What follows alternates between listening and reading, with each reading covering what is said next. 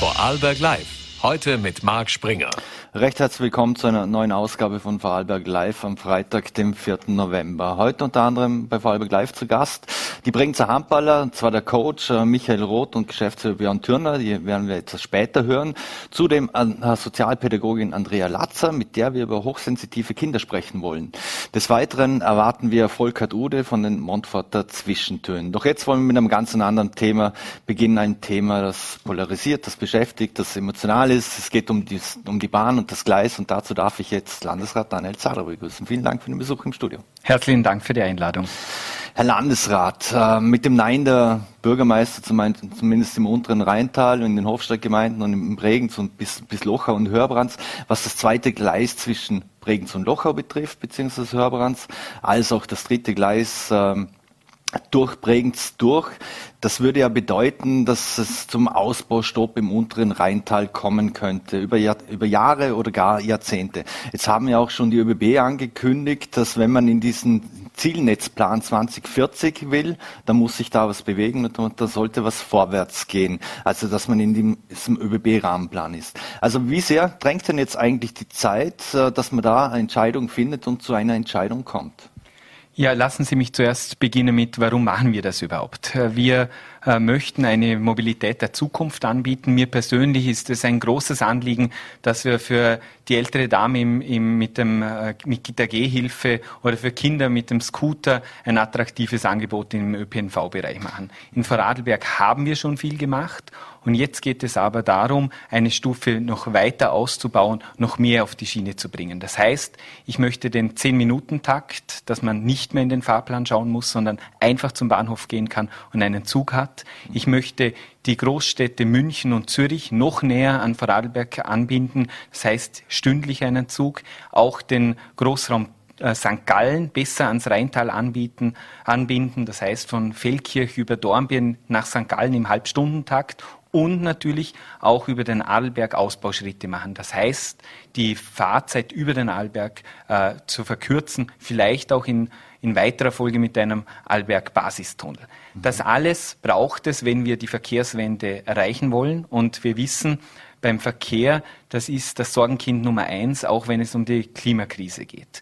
Wir müssen im Verkehr mehr auf den ÖPNV setzen. Und mhm. ja, und jetzt komme ich zum Speziellen, da braucht es auch die Gleisinfrastruktur, die mitwachsen kann. Den Status quo können wir auf dem derzeitigen System abbilden. Aber wenn wir mehr im Personenverkehr machen möchten, dann brauchen wir zusätzliche Gleise. Und da, weil eben aus der Schweiz ein Strang dazukommt und aus äh, Feldkirch ein Strang dazukommt, haben wir gerade in dem Bereich Lauterach bis Lochau besondere Herausforderungen. Mhm. Und da gilt es nun, gemeinsam ein Projekt auszuarbeiten, das dann in weiterer Folge im Jahre 2040 plus, also eine mhm. Generation später, dann umgesetzt wird. Mhm. Es geht um unsere Kinder mhm. in Wirklichkeit. Mhm. Aber wenn Sie von diesen Kindern sprechen, den, den, wollen Sie ja wahrscheinlich die Zukunft nicht verbauen und einen lebenswerten Raum hier um Bregenz herum und äh, nicht nur nicht nur im Bregenz. Ähm, können Sie sich wirklich vorstellen, dass man mit drei Gleisen durch Bregenz äh, durchfährt, äh, Menschen enteignet, äh, die Berufsschule schleift etc., dass man an der Pipeline, die wir auch hier auf dem Bild zum Teil ein kleines Stückchen äh, sehen, dass man da ein zweites Gleis hat, äh, das ist doch alles nicht lebenswert. Also Sie sagen richtig, es gibt unterschiedliche Interessen. Es gibt Interessen der ÖPNV-Nutzerinnen, es gibt Interessen von Immobilienentwicklerinnen. Und ich äh, erwähne das deswegen, weil äh, Meinrad Pichler, der Historiker, hat ja auch äh, gut ausgeführt, dass wir eigentlich der ÖBB dankbar sein können, dass sie uns das Bodenseeufer, das öffentlich zugänglich mhm. ist, bewahrt hat. Im deutschen äh, Bodenseeraum ist das anders, weil dort haben äh, sehr wohlhabende Menschen direkt an den See gebaut und die Grundstücke gekauft. Das hat die ÖBB gesichert durch die, durch die Gleisinfrastruktur. Mhm. Und da gibt es unterschiedlichste Interessen. Und die gilt es nun auszutarieren, zu ordnen, im Sinne auch eines gemeinsamen öffentlichen Interesses. Mhm. Und da gibt es auch gewisse Eckpunkte, die mir ganz wichtig sind und zentral sind. Mhm. Das ist erstens, und da kommen wir dann genau zu Ihren Ausführungen, Erstens ist es eine Totalsperre des ÖPNV-Bereichs über mehrere Jahre. Also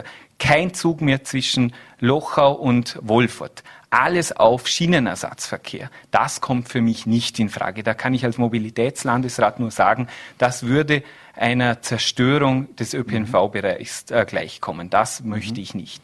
Zweites Thema.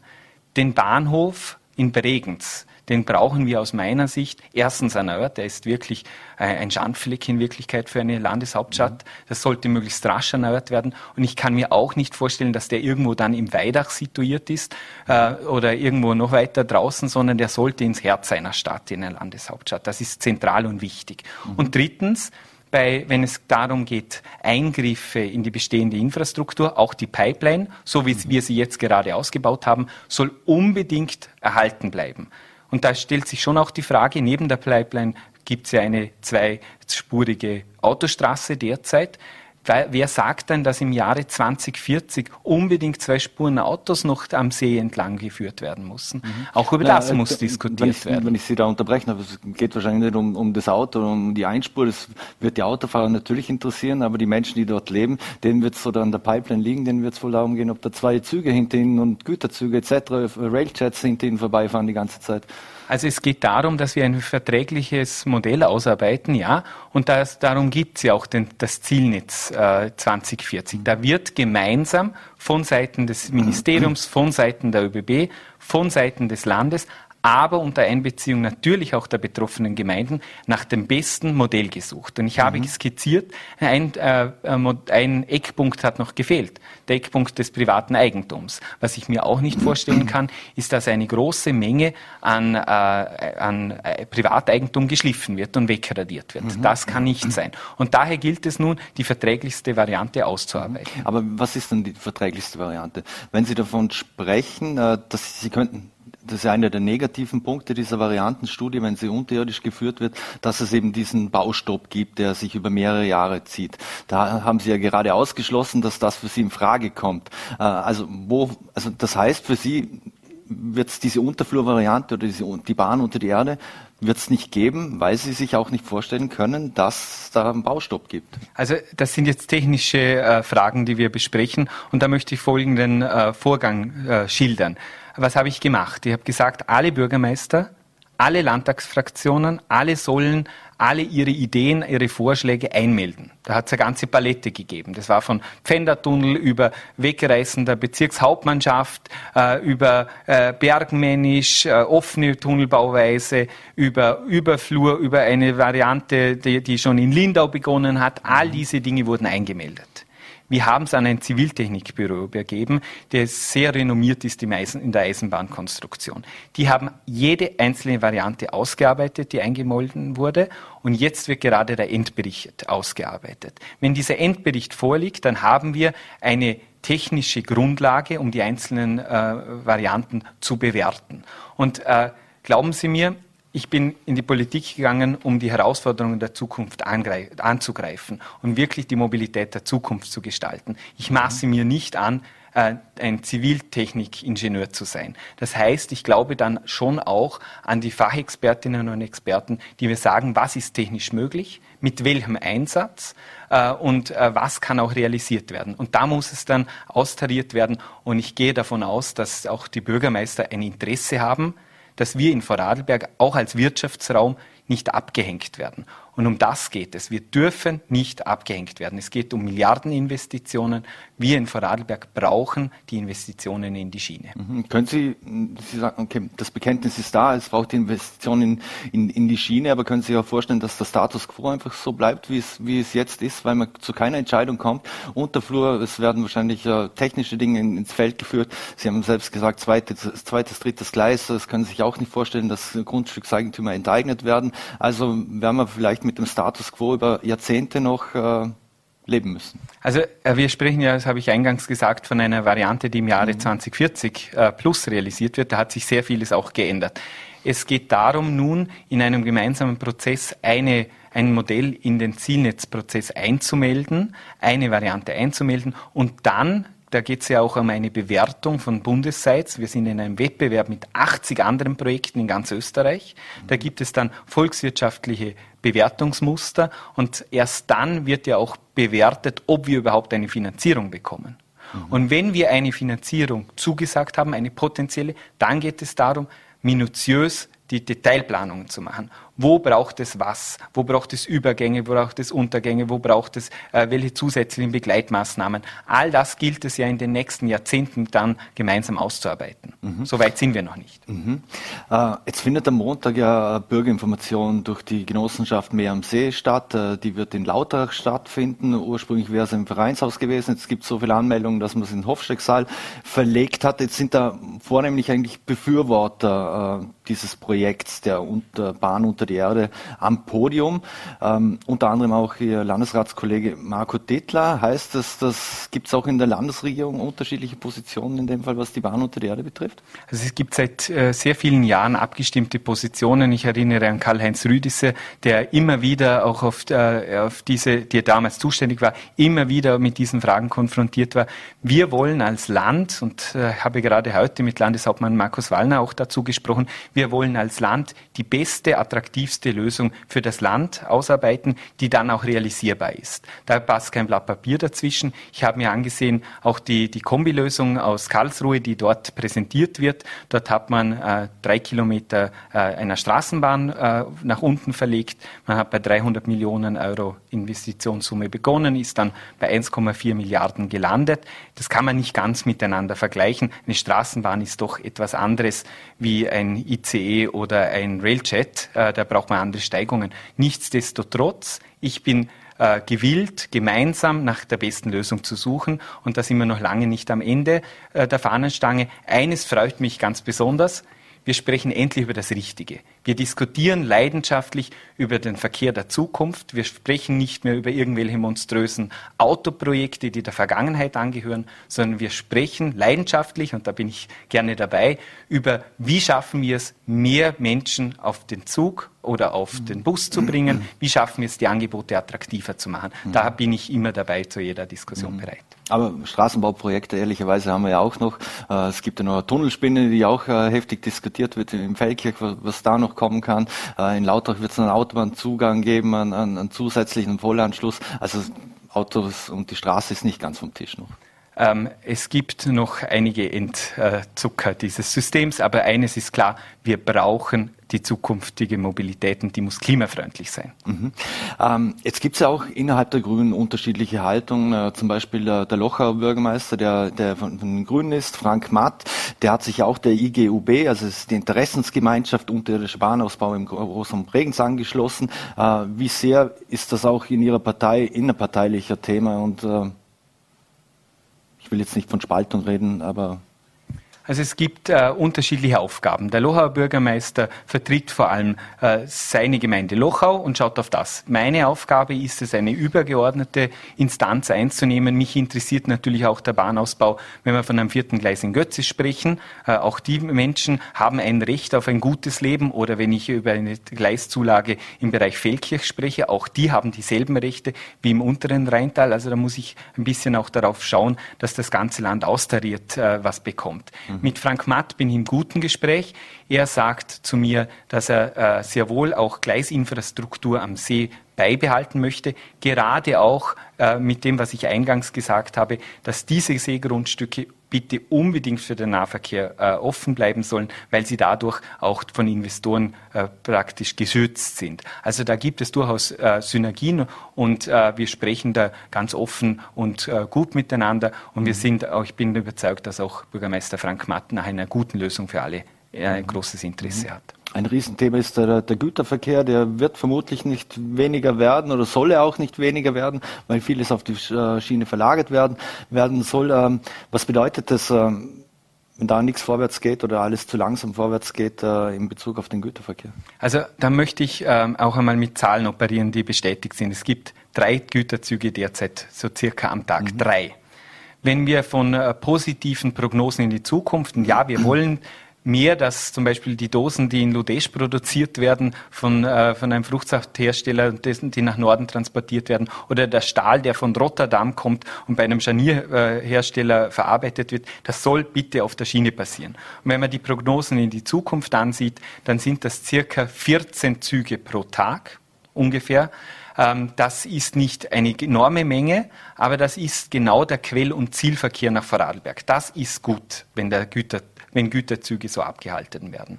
Was ich nicht möchte, ist, dass wir einen internationalen Güterkorridor anziehen. Also ich will nicht, dass von Norden nach Süden die Güterzüge durch Vorarlberg durchrauschen. Das möchte ich nicht und das ist auch nicht geplant. Das heißt, wir werden die Schieneninfrastruktur maximal so ausbauen, dass es wirklich für den Ziel- und Quellverkehr des Wirtschaftsstandortes Vorarlberg tragfähig ist. Das brauchen wir. Mhm.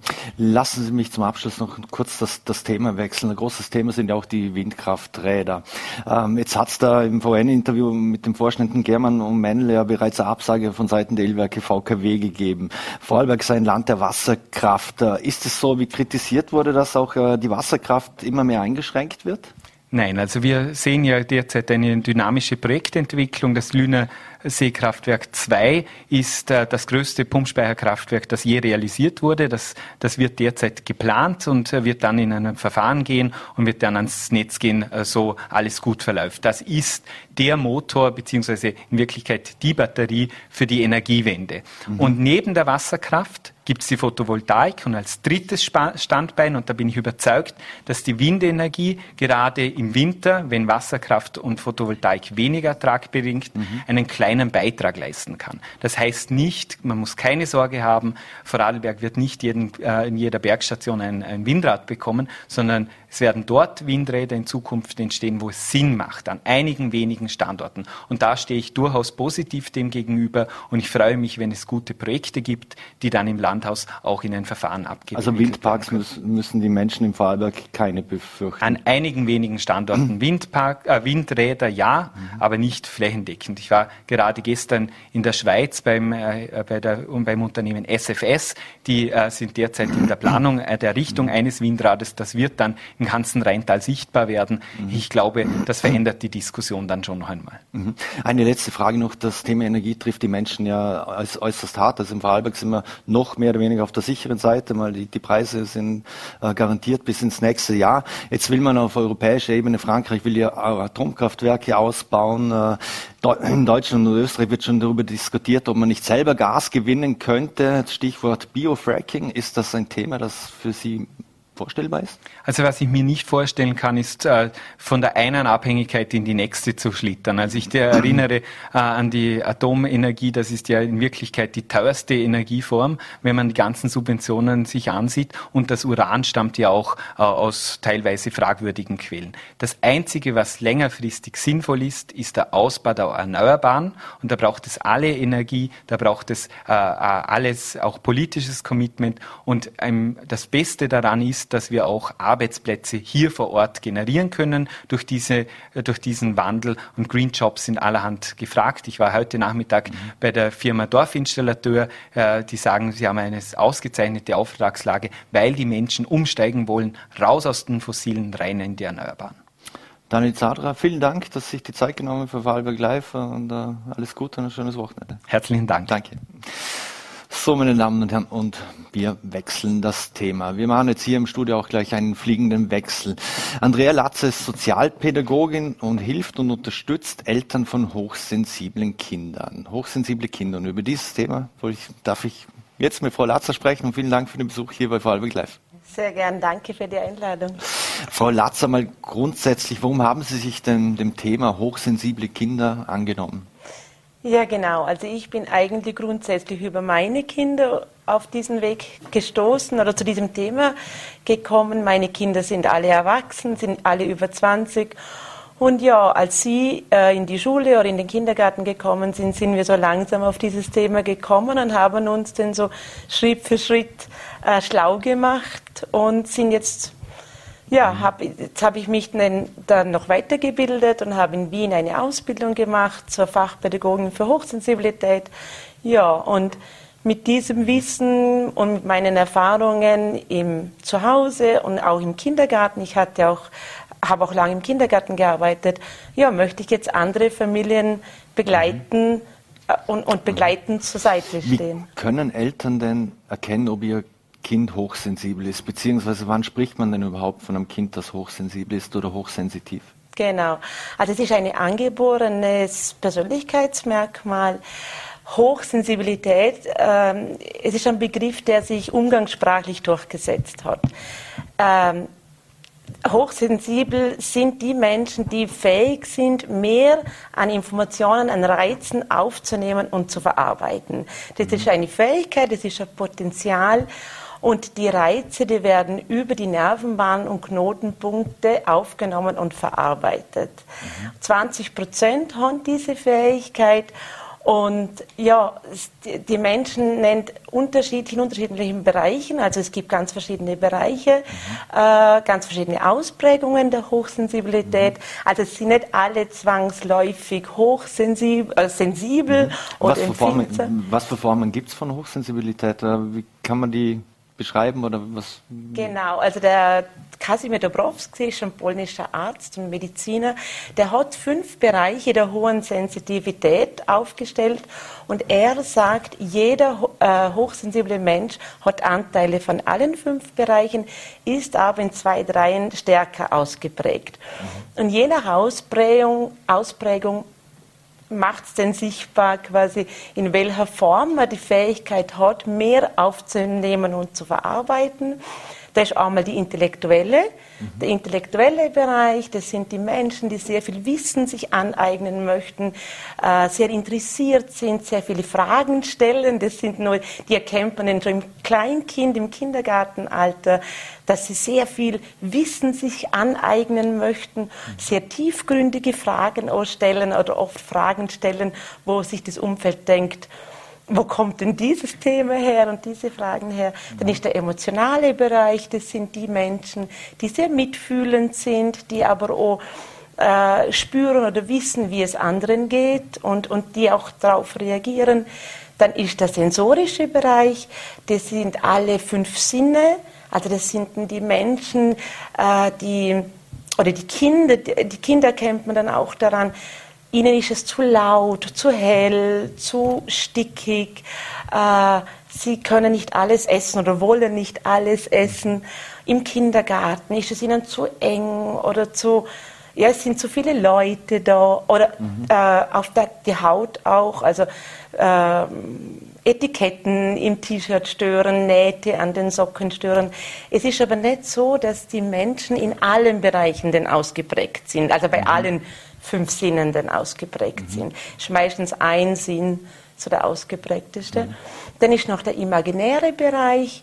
Das sind die Menschen, die sehr in der Fantasiewelt sich verlieren oft. Äh, die scheinen so äh, verträumt zu sein, sind aber sehr wohl auch in der Realität, wenn man sie aufmerksam macht, vermischen oft Wahrheit und Fantasie, mhm. haben oft oder auch imaginäre Freunde oder Haustiere. Ja, und dann ist noch der psychomotorische Bereich. Das sind die Menschen, die ähm, viel und gerne in Bewegung sind, aber auch im Kopf beweglich sind und in der Sprache beweglich sind. Mhm. Die äh, reden gerne viel, sind sehr wortgewandt, sehr sprachbegabt. Mhm. Ja. Und je nach Ausprägung, also je nachdem, in welchen Bereichen dieser Mensch diese Ausprägung hat, so zeigt sich auch das Bild denn der Hochsensibilität. Gibt es ja. eine Verbindung zwischen einem höheren Kindern mit einem höheren IQ und Hochsensibilität? Ja, ja. also die Kinder oder die, die Menschen, die die Fähigkeit haben, mehr zum Aufnehmen und zum Verarbeiten, sind immer sehr intelligent. Sie, mhm. ne, also es muss keine Hochbegabung sein, aber das resultiert daraus, also aus dieser Fähigkeit, mehr zum Aufnehmen und zum Verarbeiten, werden mehr Nervenbahnen gebildet und mehr Knotenpunkte gebildet und daraus resultiert sich immer eine hohe Intelligenz. Mhm. Ja. Was für, ich sage, was für Stärken oder besonders ausgeprägte Merkmale bringen denn hochsensitive Kinder mit? Sie, also sie sind sehr wahrheitssuchend. Mhm. Sie sind sehr gerechtigkeits... Ähm, also sie, sie, sie, sie sind interessiert an der Gerechtigkeit, an der sehr harmoniebedürftig. Sie äh, möchten die Wahrheit wissen. Sie möchten von authentischen Menschen umgeben sein. Sie sind ähm, sehr wissbegierig, haben wir eh schon, äh, haben eh schon erwähnt.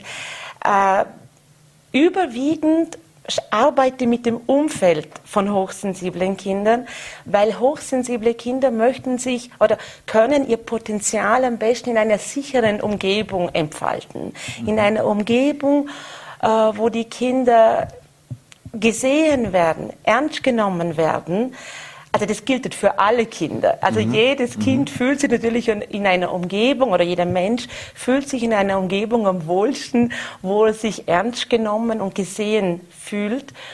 Hochsensible Kinder haben einfach die, erhö die erhöhte Wahrnehmung.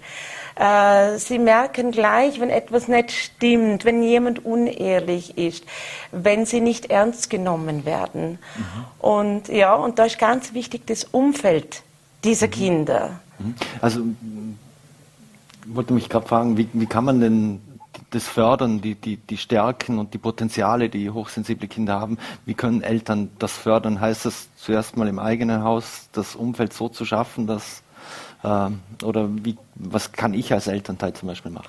Also es kommt natürlich auf die Ausprägung drauf an, mhm. oder? Ich, ähm, ich betone immer wieder, egal wie der ob hochsensibel oder nicht, immer zum Schauen, was braucht derjenige, was braucht, was sagt mir das Verhalten des Kindes oder was sagt mir das Verhalten dieses Menschen, was braucht dieses Kind. Und wenn das Thema sein darf, wenn wir mit dem Potenzialblick auf das Kind mhm. schauen und nicht mit dem Defizitblick, dann kann sich das Kind wohl und sicher fühlen und dann, dann kann das Kind auch artikulieren, was es braucht, um sich in dieser Umgebung, in der er oder sie sich befindet, wohl und sicher zu fühlen. Nehmen wir den sensorischen Bereich her. Das Kind ist in einem Kindergarten, ist sensorisch ausgeprägt, das sind diese Sinne. Und das Kind, äh, dem Kind ist es zu laut. Oder in der Gemeinschaftsjause zu, es kommen zu viele Gerüche äh, mhm. äh, die Reize sind zu viel für dieses Kind.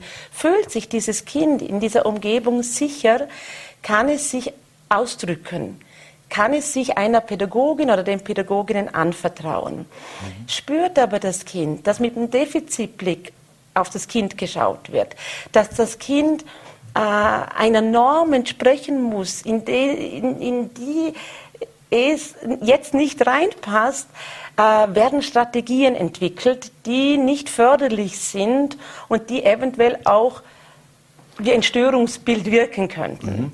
Also das heißt auch, wenn ich Sie richtig verstehe, dass diese Kinder verstellen sich auch äh, immer wieder mal. Also, mitunter, mhm. ja, mitunter. Wie, wie, viel Stress ist das dann für die Kinder, wenn sie sich da im, im Prinzip ähm, nicht äh, anders geben, als sie eigentlich sind. Ja, ist ein großer Stress. Weil, also, wir können es sich so vorstellen, also sie, sind, sie sind in einer Umgebung, System, Schule, Kindergarten und merken, oft merken die Kinder, dass sie anders sind. Oft merken sie, sie gehören nicht so zu der, also 80 Prozent sind nicht hochsensibel, 20 Prozent sind hochsensibel.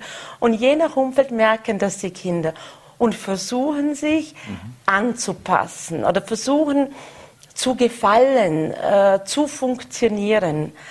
Und das können Sie über einen Zeitraum, sage ich vielleicht über den Vormittag, äh, schaffen Sie das. Mhm. Aber zu Hause im gewohnten Umfeld oder im sicheren Umfeld äh, werden dann die Strategien fallen gelassen. Und da entstanden oft Wutanfälle oder die Kinder sind dann sehr, sehr müde, oder? Also die erhöhte Reizaufnahme mhm. fordert auch einen, eine Regenerationszeit, eine Erholungszeit.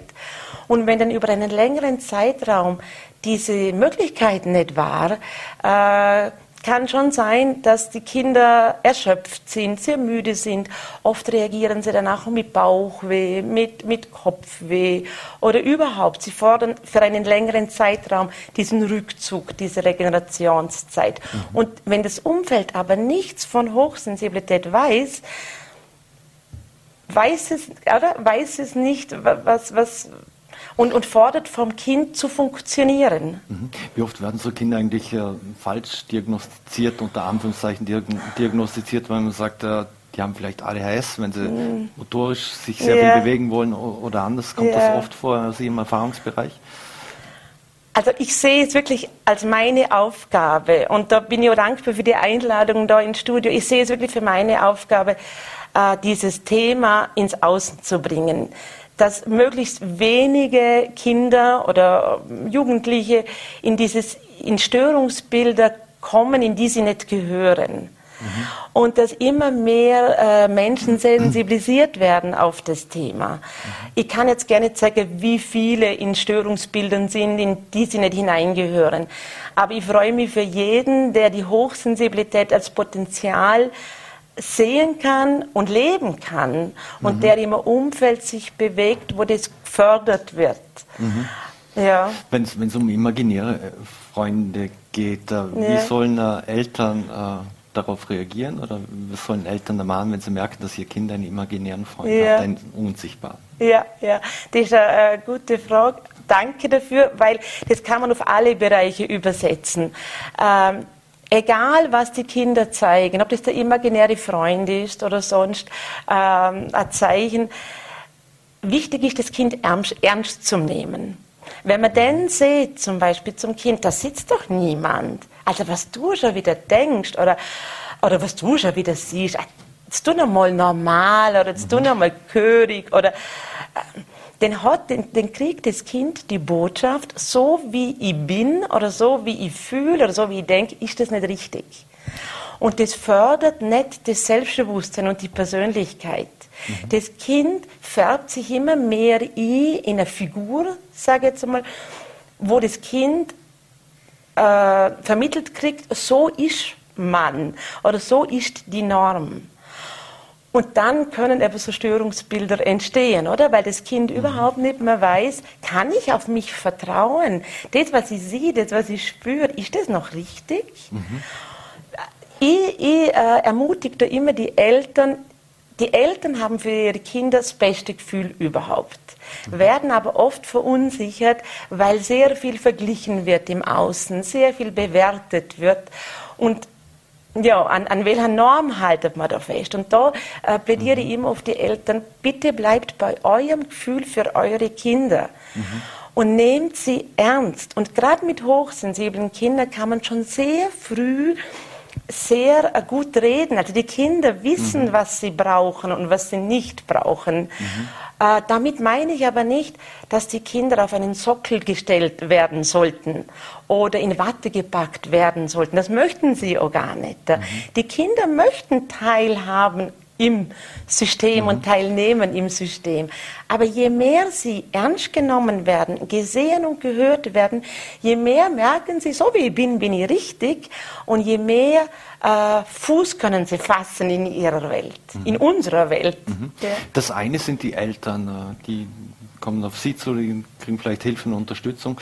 Wo die Kinder natürlich auch viel sind, ist im Kindergarten ja. oder, oder in, in, der Schule. Ist dieses Thema in der Schule auch schon angekommen? Äh, äh wie sehen Sie das? Oder gehen Kindergartenpädagoginnen oder Lehrpersonen auf, auf so Themen ein? Also ich habe jeden Monat also einmal im Monat einen Vortrag in meiner Praxis, wirklich äh, dass, dass sich die Menschen ganz niederschwellig informieren können. Und da kommen überwiegend Kindergartenpädagoginnen. Und das freut mich so sehr, dass dieses Thema in der, in der Einrichtung Platz hat und dass die Kindergärtnerinnen, die Kindergartenpädagoginnen sehr interessiert an dem Thema sind. Und da bereiten wir wirklich ein großes Feld für unsere Kinder vor. Und das merken sie auch nonverbal. Dieses Thema darf sein. Ähm, die Lehrer, die Schule, da kann ich aus eigener Erfahrung sprechen, äh, von meinen Kindern, die durch System Schule und Kindergarten sind. Und wir haben mit den Lehrern nur gute Erfahrungen gemacht, weil wir sehr authentisch mit dem Thema umgegangen sind. Mhm. Ja. Ähm, ist das diese Hochsensibilität, Sie haben gesagt, es ist angeboren, ähm, ja. ist das auch etwas, das, ähm, das einen ein Leben lang begleitet einen das? Oder ist ja. das, ich sage es jetzt mal umgangssprachlich, manche Dinge wachsen sich aus oder so ähnlich. Aber ist das, ist, ist das etwas, das mich ein Leben lang begleitet? Genau, also die Fähigkeit mehr zum Aufnehmen und Verarbeiten, die habe ich ein Leben lang. Der Umgang verändert sich natürlich, oder? Mhm. Und je besser oder je, je sicherer ich als Kind schon begleitet werde mit, dieser, mit diesem Potenzial, je sicherer ist der Umgang als Erwachsener. Es mhm. verändert sich nur der Umgang, aber das Potenzial, das Persönlichkeitsmerkmal begleitet mich ein Leben lang. Ja. Mhm. Wie läuft das, äh, wenn man bei Ihnen Hilfe sucht, Beratung sucht, äh, mhm. sich austauschen möchte? Komme ich da, also kommen da die Eltern zu Ihnen mit mhm. dem Kind oder wie, wie, kann ich mir das vorstellen? Also zum einen kommen die Eltern oder die Pädagoginnen, also es gibt auch Pädagoginnen, die möchten sich informieren zum Thema und die Eltern kommen immer ohne dem Kind. Also ab einem gewissen Alter, so Jugendliche, junge Erwachsene, die kommen natürlich alleine, also die kommen von mhm. sich aus, aber die Kinder oder die Eltern kommen ohne die Kinder, weil ich möchte nicht, dass wir vor dem Kind übers Kind reden. Mhm. Und meistens, weil die dann wieder das Gefühl bekommen, etwas ist mit mir nicht in Ordnung und das muss jetzt repariert werden.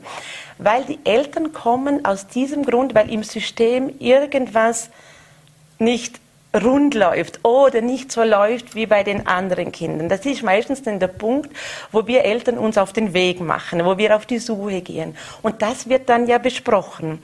Und das möchte ich nicht, dass das vor den Kindern besprochen wird.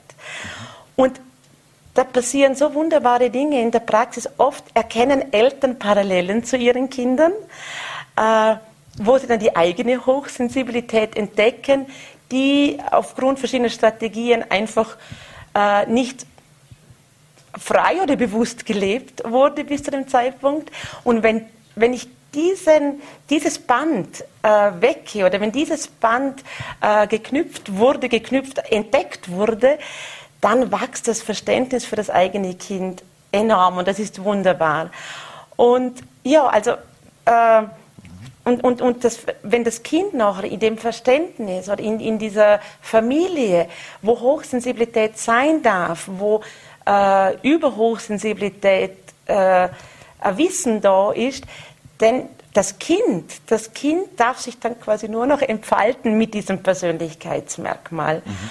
Und das Kind weiß nachher wirklich, was es braucht und was es nicht braucht und, und die Strategien, die das Kind anwendet, weil vorher quasi aus Unwissenheit anders mit dem Thema umgegangen wurde, die dürfen abgelegt werden. Mhm. Also so kommen quasi die Eltern, Pädagoginnen ohne Kinder zu mir mhm. und bis, ich sage immer, der Umgang damit darf geübt werden. Das sind also ein mhm. paar äh, Tools, ja, die dann geübt mhm. werden dürfen. Ja. Eine letzte Frage noch. Sie halten ja eben auch Vorträge, Sie haben es auch angesprochen. Äh, wann ist denn der nächste Vortrag? Wo kann man Ihnen zuhören? Genau. Also am Montag äh, ist in meiner Praxis wieder ein Vortrag, der ist äh, ausgebucht, aber am 12.12. .12. sind noch Plätze frei, auch in meiner Praxis in Klaus. Ähm, am 30. November bin ich im Klostertal. Mhm. Ja, das ist schon mal vorerst. Also der 12.12. .12. und der 30. November und der 12.12. .12. im Klostertal. Andrea Latzer, vielen Dank, dass Sie sich die Zeit genommen haben für Vorarlberg Live und hier bei uns im Studio waren. Ich wünsche alles Gute und vielen Dank. Sehr gern, danke für die Dankeschön. Einladung. So, meine Damen und Herren, und wir machen hier im Studio gleich einen fliegenden Wechsel. Der, im, der November steht im Feldkirch ganz im Zeichen der Montforter Zwischentöne, und zwar vom 1. bis zum 30.11. Und ich darf jetzt den Co-Leiter Volkert Ude recht herzlich hier begrüßen. Vielen Dank, dass Sie sich die Zeit genommen haben. Ja, vielen Dank. Ich komme direkt aus der Probe. Ich habe es gerade so geschafft. Perfekt. Herr Ude, ähm, die Montforter Zwischentöne widmen sich in diesem Jahr dem Thema Sehnsucht und Verwandlung. Äh, warum Sehnsucht und Verwandlung? Ja, wir sind jetzt um November, also das Festival dauert von Anfang November bis Ende November und äh, wir finden einfach diese Zeit sehr schön. Das Licht geht zwar weg, der Winter kommt und äh, alles ist irgendwie im Umbruch. Also wir fangen sozusagen äh, Allerheiligen oder wir haben Allerheiligen angefangen äh, mit der Trauer, mit dem mit dem Blick zurück sozusagen, mit der mit der Verabschiedung und wir beginnen dann sozusagen äh, mit dem Advent wieder und das Licht kommt zurück und die Wärme und äh, das finden wir ein sehr sehr schönes Motto eigentlich diese diese Transformation, diese Verwandlung über diese vier Wochen hinweg und wir versuchen das mit unserem Festivalprogramm eigentlich gewissermaßen nachvollziehbar zu machen mit ganz unterschiedlichen Themenschwerpunkten. Seit 2015 gibt es die Montforter Zwischentöne, wenn Sie von Umbruch und Transformation sprechen. Wie, wie haben sich diese Montforter Zwischentöne in den letzten sieben Jahren verändert? Ja, wir haben ja begonnen mit der Eröffnung des Montfort-Hauses 2015. Da waren wir natürlich sehr stolz und glücklich, dass wir da einen Beitrag leisten konnten, auch zur Etablierung des Hauses. Und äh, inzwischen, glaube ich, sind wir ganz gut angekommen. Also wir haben ein tolles eigenes Publikum. Wir bespielen inzwischen nicht nur das Montfort-Haus, sondern auch andere Orte in der Stadt. Also das mhm. alte Hallenbad natürlich äh, ganz wichtiger Ort. Wir haben tolle Kooperationen mit der Stella, also mit der jetzigen Privatuniversität. Die haben ja auch tolle Veranstaltungsräume. Wir sind dieses Jahr zu Gast sowohl in Bregenz in der Kooperation mit dem Kunsthaus als auch in der Kulturbühne Ambach. Da freuen wir uns sehr drauf. Also wir sind ein bisschen ausgeschwärmt mhm. sozusagen in die Region. Wir versuchen in die Region auszustrahlen und auch ein bisschen hier und da einen Abstecher zu machen. Und inzwischen ist das äh, ziemlich gebündelt in den vier Wochen. Wir haben ja begonnen mit drei Schwerpunkten übers Jahr verteilt, im Februar, mhm. im Sommer, im Juni und im November. Jetzt sind wir nur noch, nur noch mhm. im November. Dafür sind wir deutlich länger und haben das alles ein bisschen gebündelt. Wir sind sehr froh über diese Entwicklung und sind sehr glücklich auch, dass wir über diese schwierige Corona-Zeit hinüber gekommen sind. Also letztes Jahr hat es uns halb erwischt. Da mhm. war ja ab 15. November, dann Mitte November der große Lockdown. Wir haben großes Glück gehabt. Wir konnten davor mehrere sehr große und schöne Veranstaltungen realisieren, bevor es dann Schluss war. Das war natürlich sehr traurig. Mhm. Im Jahr davor hat uns äh, der ORF gerettet und wir haben äh, live dann aus dem ORF-Studio in Dornbirn senden können. Das, was wir eigentlich am Haus gemacht hätten mit Publikum, haben wir dann ohne Publikum gemacht, so dass wir wirklich eine Kontinuität hatten in der Zeit und jetzt hoffentlich äh, mit viel Publikum wieder zurück sind.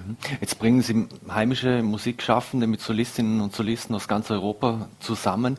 Wie schwer oder einfach ist es denn, diese Solisten Künstler und Künstlerinnen nach Feldkirch zu locken, beziehungsweise nach Vorarlberg, wenn sie schon über Vorarlberg verteilt sind? Also erstmal, Vorarlberg ist ja ein wunderschönes Land. Da muss man erstmal zunächst niemanden überzeugen.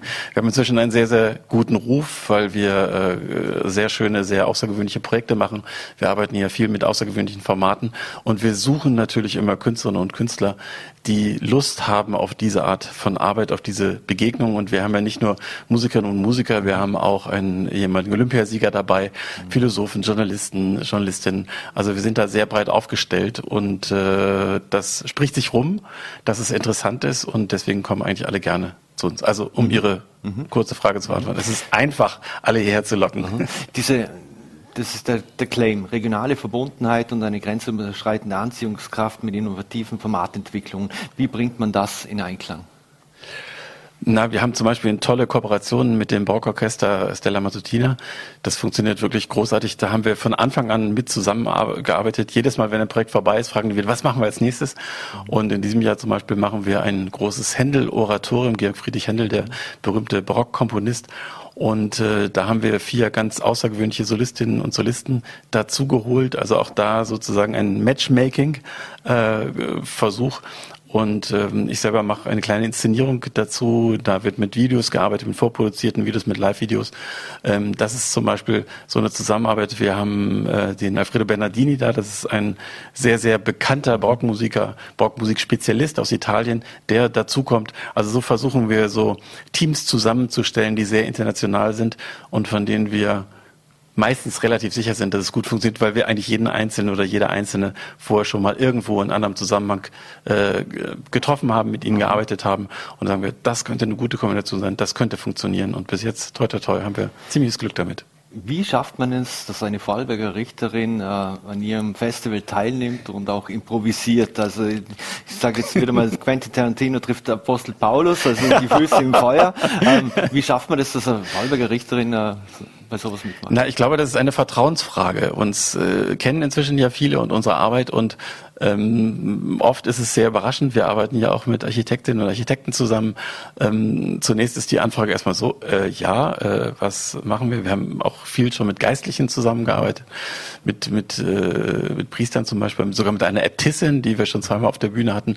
Und das ist meistens eine große Freude. Also nach der Überraschung folgt erstmal das Interesse und wenn es dann gewesen ist, sagen alle, Mensch, das war eine ganz tolle Erfahrung und auch mal in so einem ganz anderen Kontext äh, mitarbeiten zu können. Wir haben sogar sogar schon mal einen Fußballtrainer gehabt und haben eine tolle, eine tolle Veranstaltung gemacht über die Pause. Also ganz allgemein. Und ihn haben wir natürlich gefragt, was zum Teufel machen Fußballtrainer in der Pause mit der Mannschaft. Das war auch sehr schön. Wir müssen leider langsam schon zum Schluss kommen, aber die FAZ hat mal geschrieben, ein Gegenentwurf zum Glo globalen Festivalbetrieb hat äh, das, äh, die Montforter Zwischentöne äh, beschrieben. Wie hoch ist da auch der Druck, dass man sich da immer wieder bestätigt oder übertrifft? Ah, geht's darum gar nicht? Wir empfinden das gar nicht als Druck. Also das ist eher unser Spaß. Also da äh, Gegenentwürfe zu liefern. Also was das meint, ist, dass normalerweise eben hochkarätige Künstler irgendwo mit dem Hubschrauber hingeflogen werden, abgeworfen werden, nach zwei Stunden wieder eingesammelt werden und die nehmen die Kasse mit, aber es bleibt eigentlich relativ wenig, außer vielleicht ein schönes Erlebnis. Und wir versuchen einfach äh, durch diese Kooperation zwischen regional und international auch Impulse zu setzen, Impulse, die da bleiben, die anregen, die inspirieren. Mhm. Und äh, das ist eigentlich unser, unser Konzept und ähm, wir haben großen Spaß daran. Mhm. Eine Frage, die oder ein Thema, das mich auch noch interessiert zum Schluss, der Salon Paula. Äh, da haben ja Menschen, die können sich anmelden und dann mhm. kommen äh, außergewöhnliche Persönlichkeiten zu denen nach Hause. Erstens mal, was für Menschen melden sich da, dass sie, dass die außergewöhnlichen Persönlichkeiten kommen? Ähm, sind das wirklich auch ganz normale Menschen, die in irgendeinem Block wohnen oder, oder wohnen die im Felke schon am Detzenberg oder, oder ähnliches? Äh, wie kann man sich das noch vorstellen? Das ist tatsächlich relativ breit auf, aufgestellt. Also wir hatten schon Salon Paulas in studentischen WGs. Äh, das war sehr schon. Wie das genau überall zu Hause aussieht, weiß ich auch nicht, weil ich bin da ja nie. Also der Witz daran ist, dass wir sozusagen einen Aufruf starten und Gäste anbieten und dann bewerben sich Menschen. Ich war selber im letzten Jahr bei einem ganz tollen Salon. Das war äh, in dem Fall ein Architekt, der hatte eine Reihe von Freunden eingeladen und ich habe von meiner Arbeit erzählt und auch von Transformationsprozessen. Das war ein unheimlich spannender und reizender Abend. Aber der Reiz für uns ist auch tatsächlich, dass das äh, dadurch natürlich sehr weit streut und das geht inzwischen auch ins Land hinein. Das sind nicht nur Feldkircherinnen und Feldkircher, die sich melden und dass die dann auch zu unseren Veranstaltungen kommen, also die, die mit zum Beispiel Gastgeber waren mhm. und dadurch äh, wächst sozusagen dieser Kreis, diese Community immer weiter und es ist für uns auch so ein bisschen so eine Blackbox. Also wir ahnen natürlich, wir hören dann natürlich von den Gästen, wir fragen sie aus hinterher, wie es war. Bis jetzt waren alle sehr angetan davon und wir geben eigentlich im Grunde nur eine Bedienungsanleitung mit. Zum Beispiel, dass es nicht darum geht, das beste Menü zu kochen, sondern die besten Gespräche zu führen. Volker Dude, vielen Dank, dass Sie sich die Zeit genommen haben für Vorarlberg Live und viel Erfolg. Und das ganze Programm gibt es übrigens auch auf Montforter Zwischentöne.at. Und wir machen jetzt äh, gleich weiter mit den Bregenzer Handballern, die morgen im Europacup im Einsatz sind. Aus Termingründen mussten wir das Gespräch vor der Sendung aufzeichnen. Morgen trifft Bregenz Handball auf RK Velenje aus Slowenien und das zwar im EHF Europacup. Äh, das Hinspiel ist knapp äh, verloren gegangen mit 30 zu 33 aus Bregenzer Sicht und ich freue mich jetzt sehr, dass ich Trainer Michel Roth und Geschäftsführer Björn Thürner hier im Studio begrüßen darf. Vielen Dank für den Besuch. Sehr schön.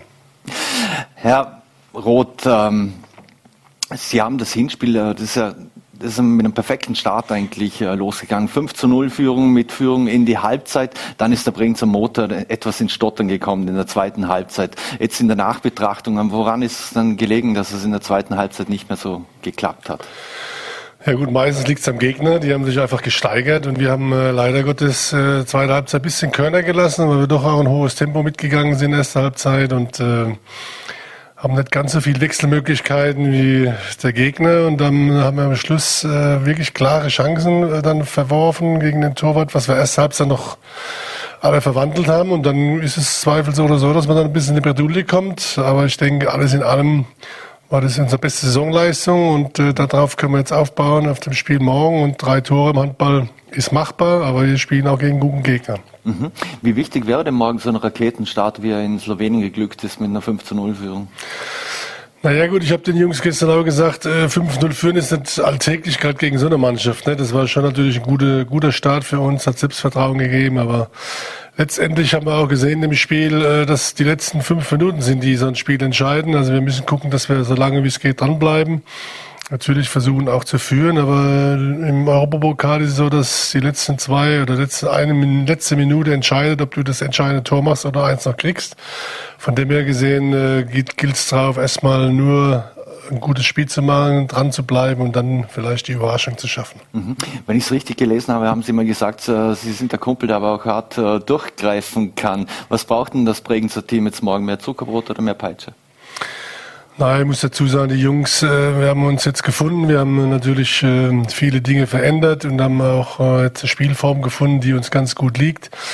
Wir hatten natürlich Anfang der Saison auch äh, mit äh, enormen Verletzungsproblemen zu kämpfen. Wenn ich dran denke, dass unser erster Torhüter verletzt ist, äh, Vino Grado war länger verletzt, Klopic ist verletzt. Das heißt, wir haben eh jetzt keinen so großen Kader, von dem wir tun uns Verletzungen immer besonders weh. Jetzt ist die Truppe fit. Wir sind äh, gut drauf, wir haben uns entwickelt und äh, das wäre natürlich morgen so das erste Sahnehäubchen von zwei wichtigen Heimspielen, wenn wir das äh, die Runde weiterkommen würden. Mhm. Was heißt das für die taktische Ausrichtung? Morgen mit vier Toren müssen Sie gewinnen, um in die nächste Runde einziehen zu können. Zuerst mal Defensive äh, stabilisieren und Defense wins Games, auch ins Championship. Ja, die Mannschaft von Velenje ist international erfahren. Die haben wirklich ausgezeichnete Spieler, die spielen 60 Minuten hohes Tempo. Wir müssen gucken, dass wir sehr effektiv vorne sind, dass wir unsere Chancen nutzen, die wir kriegen. Dass wir auch natürlich, wie immer im Handball, ohne große technische Fehler zurechtkommen. Dass wir das Tempospiel so weit wie es geht unterbinden können. Das heißt, sehr gut zurücklaufen, gut orientieren. Und äh, ja, wir haben eine Variante mit 7 gegen 6. Das hat sehr gut geklappt äh, in Gorenje. Das werden wir, denke ich, morgen auch wieder mit einsetzen. Und dann äh, hoffe ich, dass wir so gut spielen, dass wir den Gegner natürlich auch dazu zwingen, im Kopf zu überlegen, ob sie ausscheiden. Wenn wir, wenn wir sie so weit kriegen am Schluss, dann haben wir auch die Chance, äh, das Spiel zu gewinnen. Mhm. Björn Thürner, prägend äh, immer begeistertes Publikum. Welche Rolle kann und äh, kann das Publikum morgen spielen? Das Publikum wird wie immer einen wichtigen Faktor ähm, spielen, auch morgen im Europacup, wo es um, um sehr viel geht, wo wir unbedingt in die nächste Runde einziehen wollen. Äh, ich bin davon überzeugt, dass uns das Publikum auch dieses Mal nach vorne peitschen wird und uns unterstützen wird, wo es kann. Mhm. Wie sieht es mit den äh, Ticketverkäufen aus? Äh, wie viel erwarten Sie ungefähr an Zuschauern morgen? Ja, wir erwarten deutlich über 1000 Zuschauer. Ähm, wir werden, denke ich, die Halle ziemlich voll bekommen. Äh, die Nachfrage nach den Tickets ist sehr groß und, und generell generell, also die komplette Saison schon, auch die letzte Saison bereits, ähm, sind wir immer gut besucht, egal gegen welchen Gegner. Da erwarte ich mir morgen äh, im Europacup ähm, einen, einen ja, ordentlichen Ansturm auf Tickets. Mhm. Wenn alles perfekt läuft, können Sie in die dritte Runde einziehen. Ähm, jetzt wissen wir, sportlich natürlich ein, ein Riesenerfolg, aber wie sieht das eigentlich auch äh, wirtschaftlich aus? Ist der Europacup und diese Reisen ins Ausland etc., ist das äh, im Prinzip alles ein Minusgeschäft, das man aber eingehen muss, weil es einfach sportlich attraktiv ist? Ja, als Bregenz Handball sagen wir immer schon, dass wenn wir uns sportlich für den Europacup qualifizieren, dass wir da auch teilnehmen. Äh, die Kosten sind uns bewusst, ähm, auch wenn du sie nicht immer ganz genau kalkulieren kannst, weil es natürlich darauf ankommt, äh, zu welchem Gegner man muss äh, oder darf. Und ähm, ja, das wollen wir unseren Spielern bieten, das wollen wir unserem Publikum bieten, diese Europacup-Erfahrung zu sammeln. Ähm, das wollen wir auch unseren Partnern und Sponsoren bieten. Das sind ganz besondere Momente und von dem her, wir denken von Runde zu Runde und ich glaube, dass wir, auch wenn es ein Minusgeschäft Geschäft sein sollte. Wir werden das äh, wirtschaftlich stemmen. Mhm. Michel Rother, jetzt haben wir es gehört, äh, wirtschaftlich ist es ein Minusgeschäft, äh, aber welchen Stellenwert oder wie ist diese Liga sportlich oder dieser Bewerb sportlich einzuschätzen? Ja, also sportlich ist letztendlich der European Cup. Das ist natürlich auch äh, eine Session, die, die interessant ist. Ne? Wir haben leider Gottes, denke ich, mit den stärksten, stärksten Gegner ge gezogen in der zweiten Runde. Deswegen wäre es umso sensationeller, wenn wir Gorenje Velenje ausschalten könnten. Mhm. Dann wären wir wirklich ein Gegner, äh, ein sehr starker Gegner schon mal weg.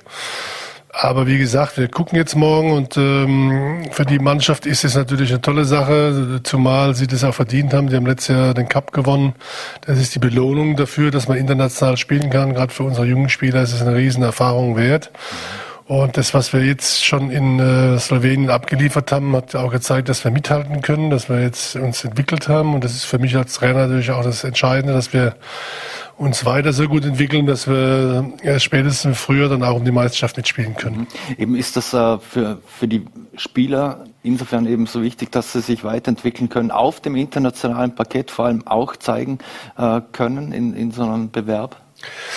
Ja, allein schon die Tatsache, dass man natürlich ein Hinspiel hat und dann eine Woche später direkt ein Rückspiel, das ist sehr außergewöhnlich. Man kann das natürlich gut analysieren in der Woche, das Spiel. Man kann das Video anschauen. Man kann dann versuchen, diese taktische Kniefe, die im ersten Spiel noch alle ein bisschen offen sind, dann äh, besser zu lösen. Und deswegen haben wir auch gestern etwas längeres Videostudium gehabt wie sonst. Äh, das heißt, äh, das ist so eine Erfahrung. Und dann natürlich einfach ins Ausland zu fahren, andere Nationen, andere Zuschauer zu sehen, äh, zu spüren, das ist schon, denke ich, das, was Europapokal ausmacht. Mhm. Wie hoch ist die Zusatzbelastung für die Spieler? Weil Sie auch angesprochen haben, dass Sie zahlreiche Verletzte haben und Rekonvaleszente. Ja, wir haben ja letzte Woche vom Spiel dann auch Dienstag schon in Schwarz gespielt, äh, samstags gegen Verlach. Das ist dann schon extrem gut, aber wir haben uns die letzten Wochen wirklich auch konditionell im athletischen Bereich äh, darauf eingestellt. Wir haben sehr viel im athletischen Bereich auch gearbeitet mit Johannes Sturn, unserem Athletiktrainer plus die Co-Trainer ähm, äh, haben wir uns auf die Situation eingestellt. Von dem her ist es die Belastung körperlich schaffen wir. Manchmal ist es halt die Belastung, wenn zu viel englische Wochen sind, dass man das vom Kopf nicht ganz steuern kann. Aber soweit sind wir noch nicht. Deswegen müssen wir erstmal gucken, dass wir jetzt morgen äh, FNL weiterkommen. Mhm. Wie schätzen Sie eigentlich die, die österreichische Liga ein? Äh, natürlich, äh, die deutsche Liga ist, gilt als die beste der Welt, äh, unbestritten. Aber wie schätzen Sie die österreichische Liga ein? Na gut, das sagen die Deutschen, aber das sagen die Spanier auch oder die Franzosen. Mhm. Von dem her gesehen äh, glaube ich schon, äh, also mit erster Liga ist es schwer zu konkurrieren. Die erste Liga in Deutschland ist wirklich bomben, bombenstark äh, und ähm, aber ich denke, dass wir so äh, schon in der zweiten Liga Deutschland gut mitspielen können. Die Breite die, der Kader sind hier relativ überschaubar. Es gibt sehr viele Spieler, die voll arbeiten. In Deutschland, auch in der zweiten Liga, sind es überwiegend Profis, die da arbeiten. Das ist natürlich dann auch ein Vorteil, weil sie mehr trainieren können, die können äh, sich mehr auf den Sport konzentrieren. Aber hier ist dafür sehr ehrlich. Die Spieler, äh, die hier zum Teil wirklich ganz tagsberuflich unterwegs sind, abends sich in die Halle äh, drehen, am Wochenende lange Fahrten auf sich nehmen, da ziehe ich den Hut äh, von. Das ist äh, höchster Respekt und äh, deswegen versuchen wir mit guter, ehrlicher Arbeit hier erfolgreich zu sein. Mhm. Die Nachwuchsarbeit war in der Vergangenheit immer stärker der Bregenzer. Äh, wie sehen Sie den Nachwuchs äh, im Bregenz? Konnten Sie da auch schon einen Blick drauf werfen und äh, wie wichtig ist Ihnen auch Nachwuchsarbeit? Ja, den Blick kann man nur drauf werfen, weil die entweder vor uns trainieren oder nach uns. Aber wir sind in sehr großem Austausch auch, das Management, die sportliche Leitung, dass wir von der ersten Mannschaft da natürlich drauf gucken, wir haben dann auch mit dem Goran den Torwarttrainer für die Jugend. Wir haben mit Marco jemand, der guckt, was die Jugend ist. Für uns trainieren dann auch die Future Team Spieler, die ein besonderes Talent haben, natürlich auch bei uns mit, so dass sie auch lernen, den nächsten Schritt zu machen. Von dem her gesehen sind wir da im sehr engen Austausch und ähm, ich war schon immer jemand, der auf die Jugend geguckt hat und auch mhm. durchaus bereit ist, auch mal einen jungen Spieler zu fördern und zu fordern. Mhm. Björn Dünner, Handball konkurriert natürlich auch mit vielen anderen Sportarten hier in Vorarlberg. Äh, wie sehen Sie den Zulauf an, am Nachwuchs äh, bei, bei Ihrem Verein und gehen Sie weiterhin das Modell, äh, dass Spieler der ersten Mannschaft auch die Kleinsten trainieren?